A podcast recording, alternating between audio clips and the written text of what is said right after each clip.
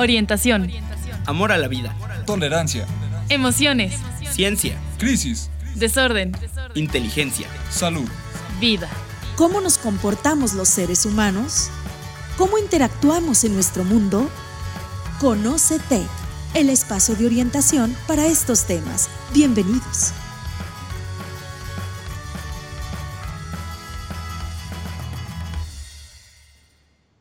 Muy buenas tardes a todos nuestros radioescuchas.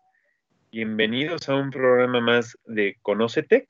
Es el programa del Departamento de Bienestar y Consejería del Tecnológico de Monterrey, Campus Toluca. Y pues eh, les saluda Leonardo Galván, psicólogo, consejero del campus. Eh, bienvenidos a este programa, eh, a una emisión más. Y pues vamos a, a dar inicio a este nuevo, nuevo episodio. Y pues bueno, hoy vamos a platicar acerca de rigidez, flexibilidad y laxitud en la familia.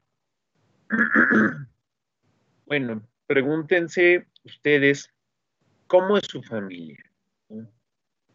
Es una familia eh, en la que puede haber flexibilidad, o no, a lo mejor es en la, una en la que pueda haber rigidez. ¿Cómo es? ¿Es eh, laxa?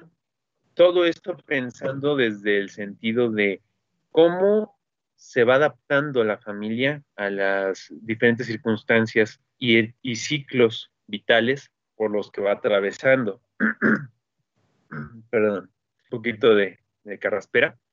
Pero bueno, cada familia eh, tiene diferentes formas de adaptarse, inclusive lo podemos ver en estos periodos de cuarentena por los que estamos eh, atravesando. Eh, y, y, es muy, muy interesante y muy importante el poder ver cómo no nada más los individuos, sino los grupos, específicamente en este caso hablando de la familia, pues se van adaptando a las diferentes circunstancias que van teniendo, ¿no? Eh, y esa capacidad de adaptación es la que puede de alguna manera también permitir que salga más o menos airosa de una situación, de estos diferentes eh, ciclos vitales, ¿no? Que, que también definen y, van a influir en cómo se va dando la dinámica dentro de una familia.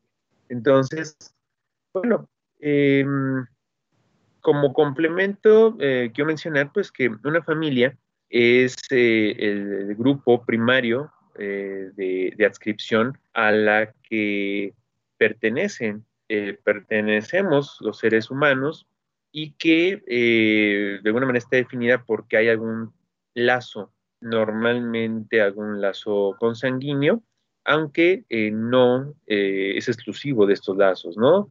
De consanguinidad.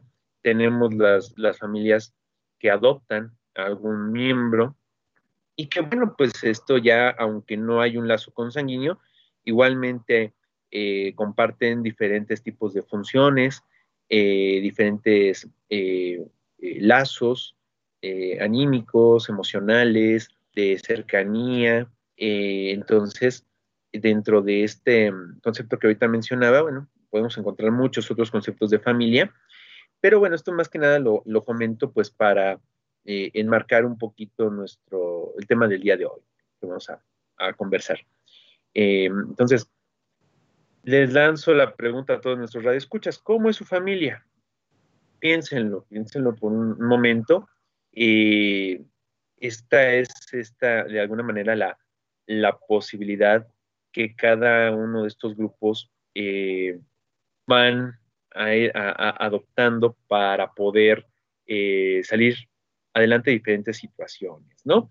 Ahora, eh, dentro de esta posibilidad que tienen las familias, también, pues bueno, van atravesando por diferentes situaciones y sin duda una de ellas, pues bueno, puede ser, por ejemplo, el crecimiento de los hijos las diferentes formas, las diferentes manifestaciones que tienen eh, desde que nacen hasta que van pasando, por ejemplo, pues por la niñez, por la adolescencia hasta la edad adulta.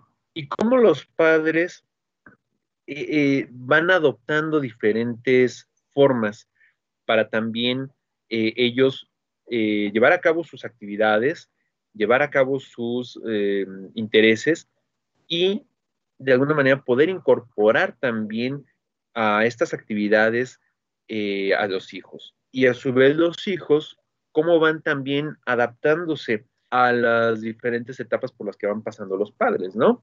Pero no queda ahí.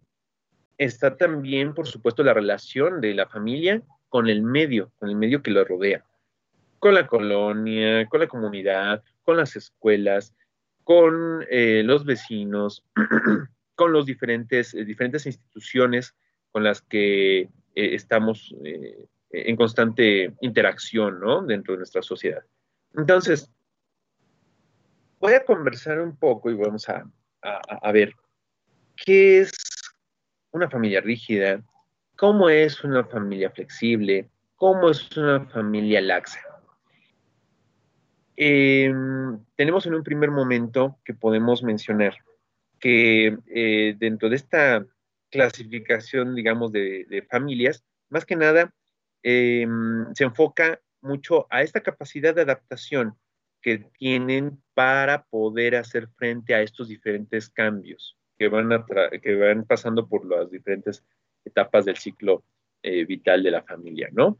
Entonces, dentro de esta em, adaptación, bueno, pues podemos mencionar que una familia eh, cuando empieza a ser rígida, eh, podemos ver que es una familia a la que le cuesta trabajo por ejemplo, adaptarse a eh, estos cambios y que presenta eh, de repente a lo mejor una cierta eh, rigidez para mover sus reglas, una cierta rigidez para adaptar esas normas, esas reglas, ese funcionamiento a, por ejemplo, el cambio de, de edad, al desarrollo de los hijos, por ejemplo, ante situaciones en donde puede verse de alguna manera alguno de los miembros eh, afectado por alguna de, estas, de estos cambios que menciono, ¿no?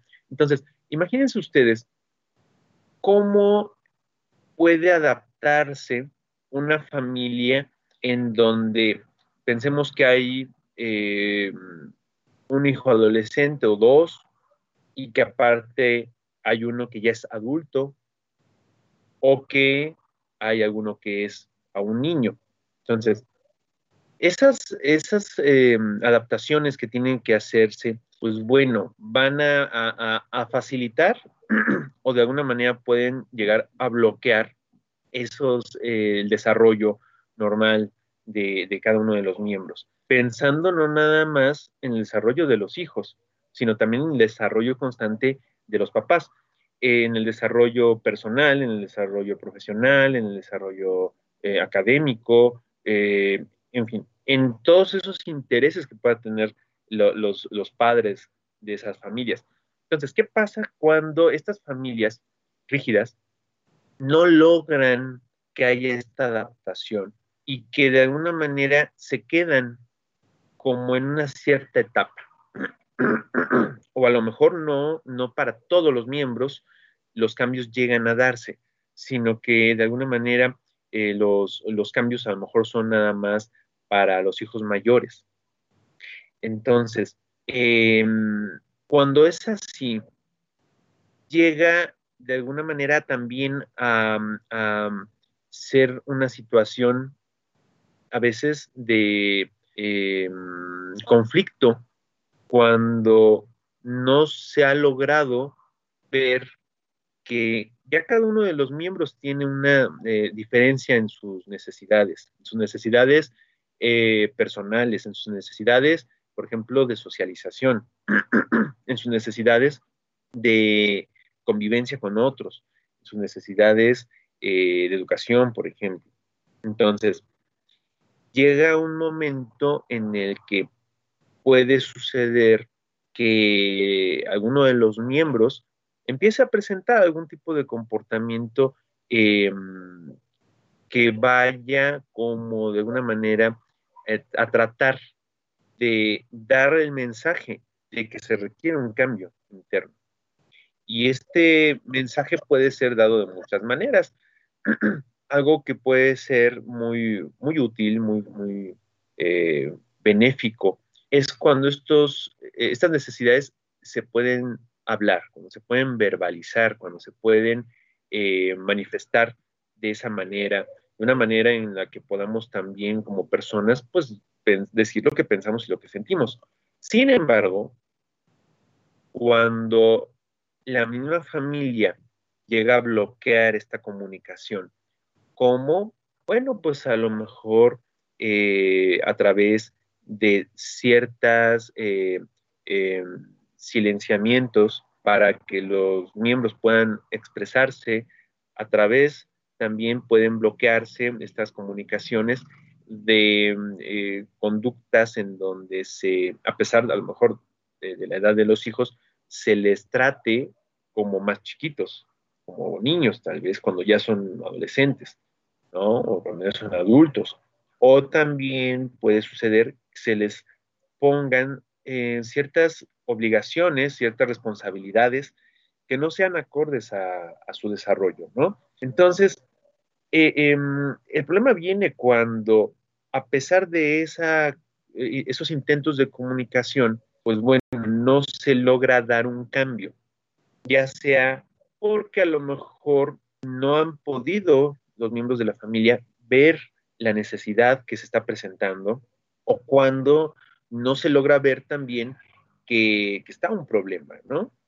Ahora, ¿qué sucede cuando en estas familias rígidas llegan a perpetuarse o a mantenerse esta rigidez? Bueno, pues a veces es cuando vienen ciertas em, situaciones de, algún grado de, trastorno de conducta. De trastornos eh, en, algún tipo, alguna eh, trastorno del estado de ánimo.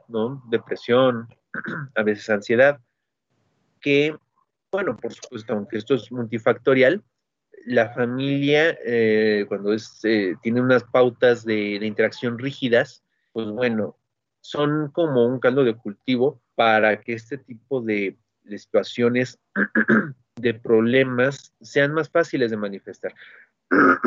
Perdón, este, traigo, traigo carraspera. Entonces, bueno, cuando esto se llega a perpetuar, bueno, pues eh, es como esta, eh, se instalan conductas que llegan a ser desadaptativas. Y hablamos también, por ejemplo, de eh, cierto consumo de sustancias, hablamos a veces también de problemas académicos, hablamos también de, por ejemplo, trastornos de la conducta alimentaria, en fin, esa es la manifestación de las más, de las ya más severas que, puedo mencionar, pero no tiene que ser así, ¿no? No tiene que ser algo tan, tan drástico. También pueden manifestarse, pues bueno, a lo mejor ciertos conflictos que de alguna manera están siendo esa voz para decir a la familia, a los miembros de la familia que se necesita un cambio, ¿no? Y bueno, eh, les menciono que, por supuesto, esta es una situación en la que eh, vale la pena que se pueda prestar atención qué es lo que nos decimos, ¿no? Como miembros de una familia. ¿Qué pasa, por ejemplo, cuando esas reglas, yo le quiero implementar reglas como papá a un hijo que a lo mejor ya es adulto, tiene 23 años, por ejemplo, y las quiero poner igual que con un chavo de 14 años, ¿no? Entonces, si no se ve que cada uno tiene una necesidad diferente, no es lo mismo un chavo de 24 años a un adolescente de 14, 15 años, y si no se ve que cada uno va a requerir que las normas, que las reglas sean adaptadas a su edad, que mm, las responsabilidades también sean adaptadas a su edad y se trata de hacer una imposición de estas, seguramente va a haber un choque. ¿Y qué va, puede pasar? Bueno, pues que de alguna manera también estos choques, si no se hacen cambios adaptativos, se perpetúen. Ahora, me voy a ir al otro extremo, hablábamos de las familias rígidas, me voy a ir al extremo de las familias que se pueden considerar laxas. ¿Qué sucede con las familias laxas? Bueno, eh, el laxo, en este caso, pues eh, se hace, hace, referencia a aquellas familias en donde las normas, las reglas y esas pautas de la dinámica de, la familia eh, tiende a ser como, imagínense ustedes, una liga, ¿no? Una liga que está demasiado floja, ¿no? Una liga en donde pues a lo mejor ya no me sirve como para amarrar algo, ¿no? Para, para meter algo, unos lápices. Ya no me sirve porque a lo mejor está siendo demasiado flexible en un extremo en el que pues a lo mejor eh, va a pasar que eh, no me sirva para mi objetivo, que sería a lo mejor poner unos lápices. Entonces, pensando en estas familias laxas, eh, imagínense ustedes que en este tipo de, grupos tienden a manifestarse situaciones en donde las reglas y las normas son poco claras, son a lo mejor muy eh, poco definidas. Y por un lado, el trato viene siendo igual para los hijos, eh, pero no, no sucede que haya algún tipo de, manifestación de eh, control de la conducta, por ejemplo. ¿no? Es decir, pensemos en estas familias que pueden llegar a, decirle a alguno de los hijos adolescentes, sí, llega a la hora que tú quieras, no hay bronca, ¿no? Entonces, si esto también llega de alguna manera a ser algo constante, llega a ser algo que no es nada más para él, para el hijo, a lo mejor es para todos los miembros, los mismos miembros llegan a, tener como esa carencia de estructura. ¿Por qué? Porque puede pasar que no hay una eh, consolidación de, eh, ni una introyección de lo que se puede y lo que no se puede hacer. No hay un límite, ¿no? Entonces, pues también, eh, si no hay un grado en el que se sepa hasta dónde puedo llegar como hijo o hasta dónde puedo llegar como esposo, como esposa, pues bueno, va a haber en algún momento también una confusión en cuanto a lo que es permitido y en, cuanto a lo que no es permitido. Hace rato ponía el ejemplo de eh, al hijo adolescente que no se le dice a qué hora debe llegar y se le dice llega a la hora que tú quieras. Bueno, por supuesto que también eh, los los adolescentes tienen derecho a, divertirse, tienen derecho a convivir con otros chavos, con otros adolescentes, igual los niños, igual los papás, ¿no? Pero cuando no hay un marco que regule eh, ese, esa conducta o esa, esa salida, ese, un horario, un aproximado, una aproximación para saber a qué hora puedo llegar y cómo puedo llegar, entonces esto de alguna manera eh, está dando el mensaje opuesto al de las familias rígidas. En las familias rígidas decíamos que eh, eh, las normas son muy, muy, muy cerradas, muy poco adaptativas. Y bueno, pues también en las familias laxas no hay una adaptación, pero ahí se ve que hay una flexibilidad excesiva ya no llamaríamos flexibilidad, ya estaríamos hablando de que hay un marco en el que pues a lo mejor no hay una regla que permita pues que los miembros puedan tener un desarrollo eh, sano o que puedan tener un desarrollo eh, equitativo dentro de los mismos miembros, ¿no? Y que tampoco va a facilitar que haya un, crecimiento personal para los miembros, ¿no? ¿Por qué? Pues porque imagínense ustedes si eh, no hay un, límite que nos diga hasta dónde sí y hasta dónde no, Y justamente los límites en este caso de lo que se puede y no se puede es como una célula, ¿no? Una célula pues que tiene una membrana en la que va a, decir qué entra y qué no entra a la misma célula. Entonces, si no tiene una membrana o la membrana es eh, poco efectiva en su función, pues puede entrar lo que sea y salir lo que sea, ¿no? Entonces, el intercambio no está regulado, el intercambio con el medio. Bueno, pues hagan de cuenta que es, eh, sido una familia laxa. Entonces, ¿ahí qué puede suceder?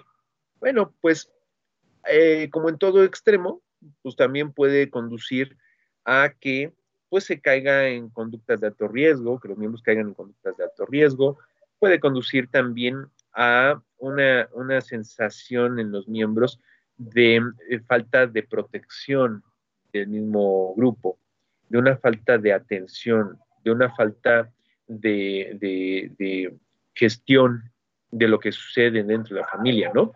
Y de pronto es como cuando, bueno, a me ha tocado, ¿no? Muchas veces, les comento, eh, situaciones en donde pues eh, los padres no están enterados de las actividades de los, hijos, ¿no? O sea, Ah, oye, pues este, fui a mi, a mi taller de, danza. ¿A poco estás en taller de danza? No sabía. Entonces, llega una situación en donde los mismos miembros carecen de lo que eh, es saber del otro, de lo que sería el poder conocer cómo, qué está viviendo el otro, ¿no? Llámese hijos o llámese esposos. Y también los mismos hijos a veces no saben en qué están los papás, ¿no? O sea, saben pues, en qué trabajan, saben qué actividades tienen, pero a lo mejor no saben un poquito más de ellos, ¿no? Entonces, eh, em, no hay esa, esa eh, conformación de, facilitación de la comunicación, porque pues a lo mejor no están eh, en, situaciones en las que sería importante poder compartir este tipo de detalles pues, con el resto de los miembros de la familia, ¿no? Ahora, ¿qué más puede suceder en este tipo de situaciones de las familias laxas? Bueno, pues que eh, los mismos miembros lleguen a un momento en donde al no tener una eh, estructura en cuanto a sus límites, quieran llegar a, hacer lo mismo con el resto de contextos con los que puedan interactuar. En la escuela, en el club, en el trabajo, en otro tipo de, contextos con los amigos, ¿no? Con personas que pues a lo mejor eh, es en el restaurante. Entonces, cuando de alguna manera esto, acuérdense que eh, en la familia, pues es donde aprendemos como estas primeras pautas, ¿no? Y las vamos incorporando conforme nos vamos desarrollando. Y la tendencia es que eh, reproducimos este tipo de comportamientos en otros contextos externos, ¿no? Entonces, pues bueno, eh, nos encontramos con personas a veces en las que, con las que de repente están en algún lugar y eh, quieren hacer lo que ellas quieren, definitivamente, ¿no? ¿no? No tienen como ese, ese freno de hasta dónde yo puedo llegar, de hasta dónde yo voy a, a ser em, intromisivo en el otro, en el espacio del otro, ¿no? En las funciones del otro en lo que al otro le toca o en el que al otro tiene derecho. Entonces, de repente, pues bueno, eh, si, eh, imagínense ustedes, si un, chavo está adaptado en casa a que no tiene un horario para hacer ciertas actividades, no tiene un horario para llegar después de la pachanga, no tiene un límite en cuanto a lo que se permite dentro de casa, y lo que no se permite. Por supuesto que esto, la tendencia es que se va a reproducir de manera externa. Entonces, eh, ¿a qué puede llevar esto? Pues bueno, también em, puede conducir, como les decía hace un rato, a comportamientos de, alto riesgo, a trastornos de la personalidad, a eh, trastornos del estado de ánimo, a, carecer de una, una, seguridad, porque no, se care, porque no se tiene una estructura, ¿no? Entonces, fíjense ustedes la importancia que tiene eh, el cómo se van manejando las cosas dentro de cada familia. Em, ahorita les he hablado de los dos extremos de familias que pueden verse, ¿no? Las eh, rígidas y las que tienen pautas laxas. Por supuesto, imagínense ustedes que son dos polos, ¿no? Por un lado, las rígidas y las laxas. Pero afortunadamente dentro de, este, de estos polos se mueven muchos tipos de familia, muchas, muchas. Afortunadamente hay una gran variedad, hay muchos matices, hay muchos colores. Em, por supuesto que, bueno, pensando en que eh, los seres humanos nos vamos adaptando a nuestro medio y vamos buscando esas conductas, perdón, que nos pueden facilitar eh, más eh, bienestar, la satisfacción de nuestras necesidades, bueno, pues igual así son los grupos. Y en este caso la familia, dentro de este, este movimiento, dentro de estos matices, encontramos a las familias flexibles. Y esas familias, que también, pues bueno, no hay así como una categoría única de familias flexibles, sino que va a haber muchas variantes de, familias flexibles y de familias rígidas y de familias eh, laxas. Bueno, las familias flexibles pues son aquellas que van a tener mayor capacidad de adaptación, eh, no nada más a las circunstancias que van teniendo, sino también a sus miembros y a las necesidades que cada uno de los miembros tiene, ¿no? No, no es algo visto de manera individual solamente, sino que eh, van a buscar estas familias que eh, cada uno de los miembros pueda ir construyéndose y mm, teniendo esos satisfactores que les permitan un desarrollo personal, ¿no? Ahora, eh, ¿qué pasa con las familias flexibles? Bueno, estas familias van a poder hacer frente a las diferentes situaciones que se vayan presentando a lo largo de su ciclo vital, ¿no? Son eh, familias en donde sus miembros tienden a, tener mayor grado de colaboración, eh, tienden a tener eh, mayor capacidad de empatía con el otro, con los prójimos, con los miembros y con gente externa a la familia, y van a tener también una mayor capacidad de em, bienestar, de autosatisfacción inclusive, ¿no? Entonces, si de pronto, pues son, son, son aquellas personas o aquellas familias que nos encontramos en donde, eh, pues bueno, si hace falta algo, se va viendo entre todos cómo se puede solucionar eh, esa situación, un determinado problema, ¿no? Por, ejemplo, cada, un, cada miembro desde sus posibilidades son las familias en donde, pues bueno, las obligaciones y las responsabilidades están dadas en función de la edad, por ejemplo, de los miembros, de sus propias capacidades, de sus intereses inclusive también, ¿no?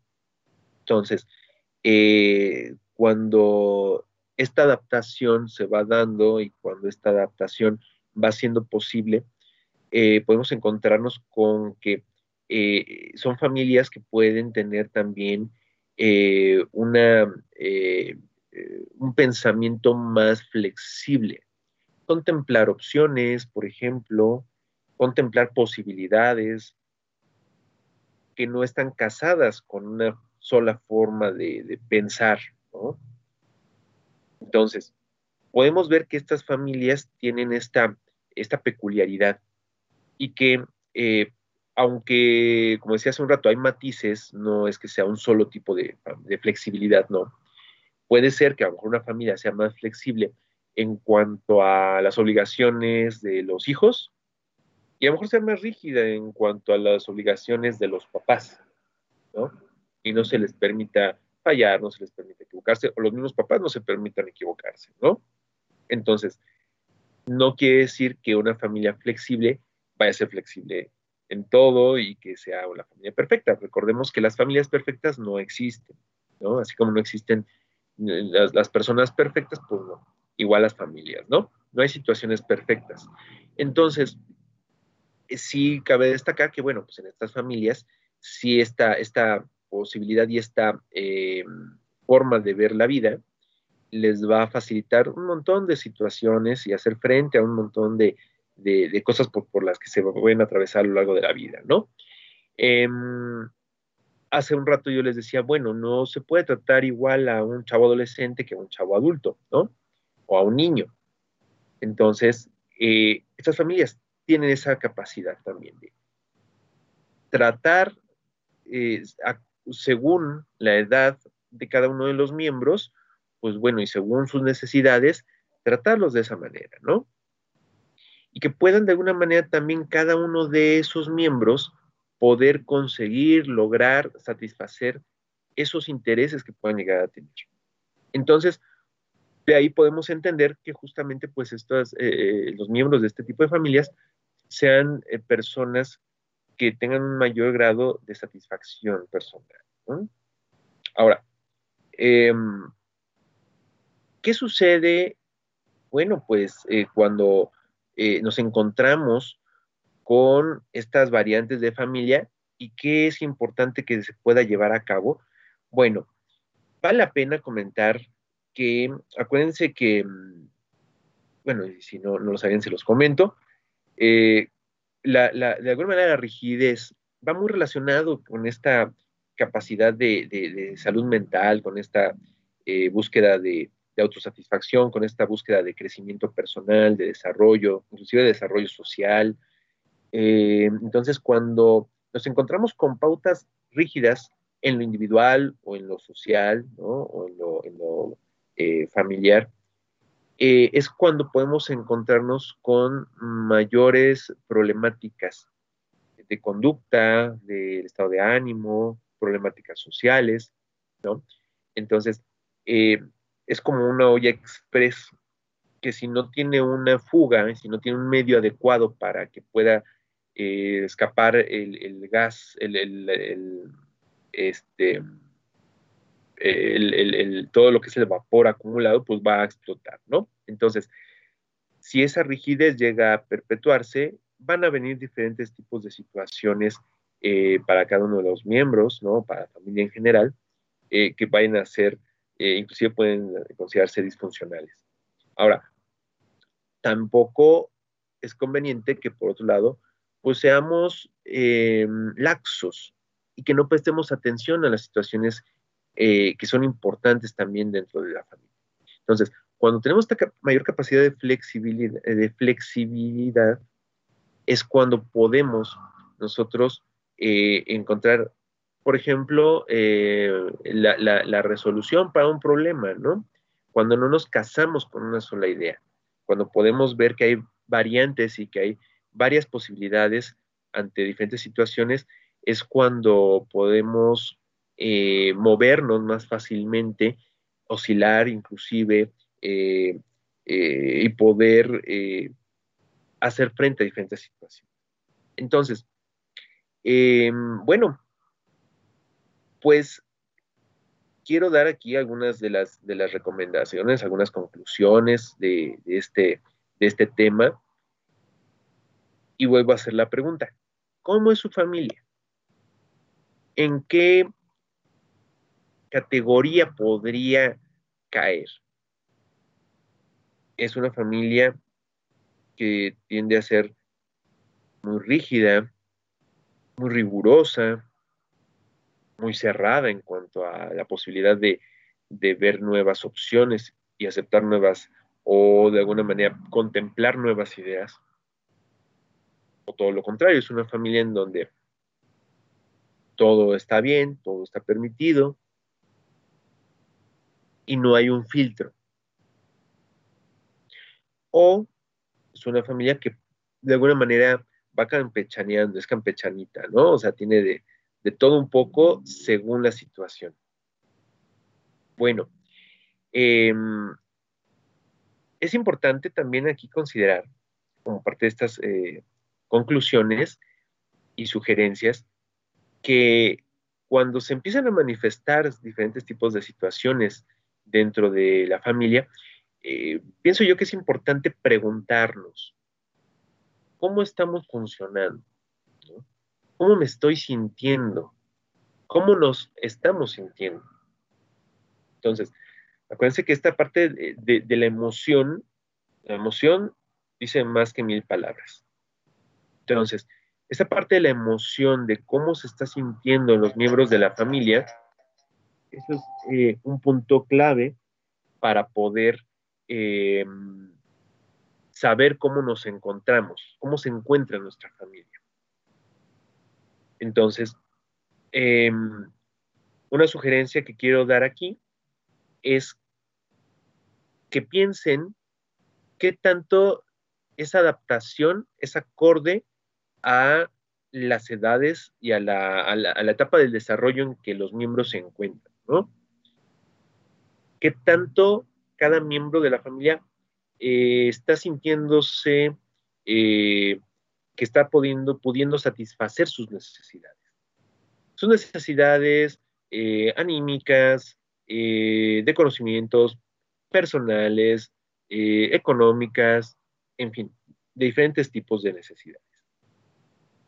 Ahora, otra sugerencia que quiero dar es que, bueno, recuerden que siempre está la posibilidad de, tener acceso y de tener eh, algún tipo de, apoyo, de eh, orientación con profesionales de, la salud mental que los puedan apoyar y ayudar para cuando este tipo de situaciones en donde se ve algún tipo, algún problema dentro de la familia, pues bueno, estos profesionales pueden apoyarlos para que puedan también salir como de ese, ese bache, de esa situación que está impidiendo y está haciendo más difícil el poder eh, tener una adaptación más eh, eh, pronta o una adaptación más conveniente para los miembros y que también puedan tener, por supuesto, un estado anímico en donde les permita funcionar de una manera más adecuada, ¿no?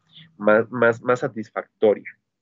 Y bueno, pues les comento que, bueno, dentro del, campus, pues, eh, como ustedes saben, pues está el Departamento de Bienestar y Consejería, en donde estamos eh, un equipo de, psicólogos que de alguna manera también podemos orientar en cuanto a este tipo de situaciones a, los miembros, a los eh, miembros de la comunidad del tecnológico, y bueno, pues que también justamente eh, cuando es necesario podemos hacerles sugerencias sobre qué, procede, qué puede hacerse para buscar algún tipo de, solución, ¿no? Para eh, este tipo de problemáticas. Entonces, eh, pues bueno, estamos llegando al, término de este programa. la próxima semana mm, vamos a a, continuar con otro, otro programa eh, más y vamos a hablar sobre eh, algunos de los trastornos de la conducta alimentaria.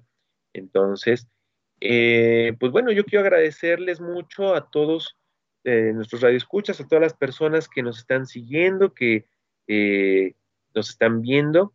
quiero agradecer a, a Jonathan Murúa, quien hace posible este programa y sin él pues, no podríamos llevarlo a cabo. Eh, y bueno, pues me despido. Eh, Leonardo Galván, ya saben, eh, soy parte del, equipo de, consejeros del campus. cuídense mucho, nos vemos la próxima semana y les agradezco nuevamente su atención. Que estén bien, que tengan excelente tarde. Hasta luego.